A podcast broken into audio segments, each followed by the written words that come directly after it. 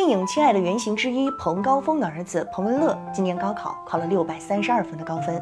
二零零八年三月二十五日晚，三岁多的彭文乐在深圳公明街自家经营的电话超市门前被一名陌生男子抱走。彭高峰为寻找儿子，一度把在深圳经营的电话超市改成寻子店。二零一一年，在爱心人士的帮助下，彭高峰在江苏邳州市找到了失踪三年的儿子。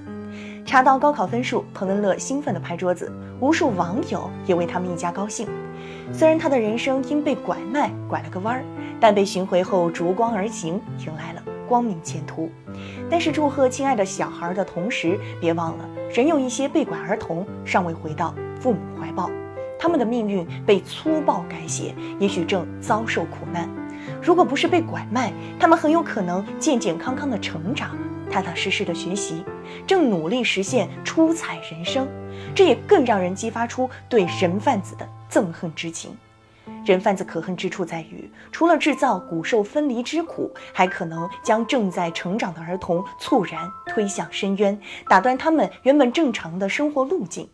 哪怕被拐儿童最终被卖到了一个好人家，物质条件优渥，但脱离了至亲的呵护，终究是人伦悲剧。一定程度上说，彭文乐是幸运的。公安部此前决定，自三月一日起至十二月三十一日，开展打击拐卖妇女儿童犯罪专项行动，重拳出击，多措并举。不仅快侦快破拐卖现案，全力侦破拐卖积案，还要建立完善预防、发现、打击、解救、安置一体化工作机制。传递的信号再清晰不过：拐卖妇女儿童是条不归路，无论隔了多久，跑到哪里，人贩子。都难逃法律惩处，谁敢挑战法律，谁就必须受到法律暴击。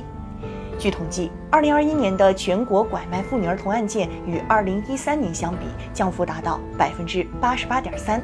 其中，群众高度关注的盗抢儿童案件，目前年立案不到二十起。在为之欣慰之余，还要清醒地看到。当前滋生拐卖犯罪的土壤尚未完全铲除，还有一批积案没有侦破，拐卖犯罪形势仍然不容乐观。